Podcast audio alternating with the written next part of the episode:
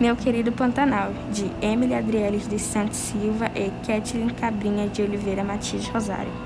Quem dera eu viver no Pantanal, ou quem dera eu ter vivido. Quem dera se eu pudesse te salvar e te tirar desse grande aflito. No meio do fogo e da fumaça, da destruição e do desleixo, sabe-se lá o que é esperança. Eu não mais a vejo. Sinto pela sua cantoria, pelas suas cores e pelas suas flores.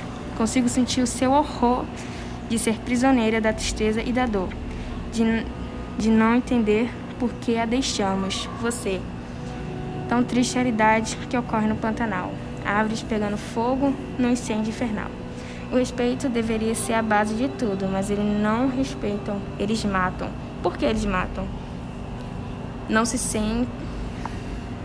Não se. Não se importa com quantos hectares da terra eles vão queimar quantas árvores vão derrubar, quantos animais eles vão matar. O homem só pensa em si mesmo, porém nem isso está fazendo direito. Mal sabe esse indivíduo que está trilhando o próprio caminho para a perdição, para a extinção, para o esquecimento. Com tanto desmatamento, nem a gente nem os nossos descendentes conseguimos viver por muito tempo em terra quente, poluída, sem árvore e sem vida. É preciso mais ação para evitar a extinção do mais forte animal, ah, meu querido Pantanal, cheio de verde e azul, quero te ouvir respirar, quero te, quero te ver sobreviver.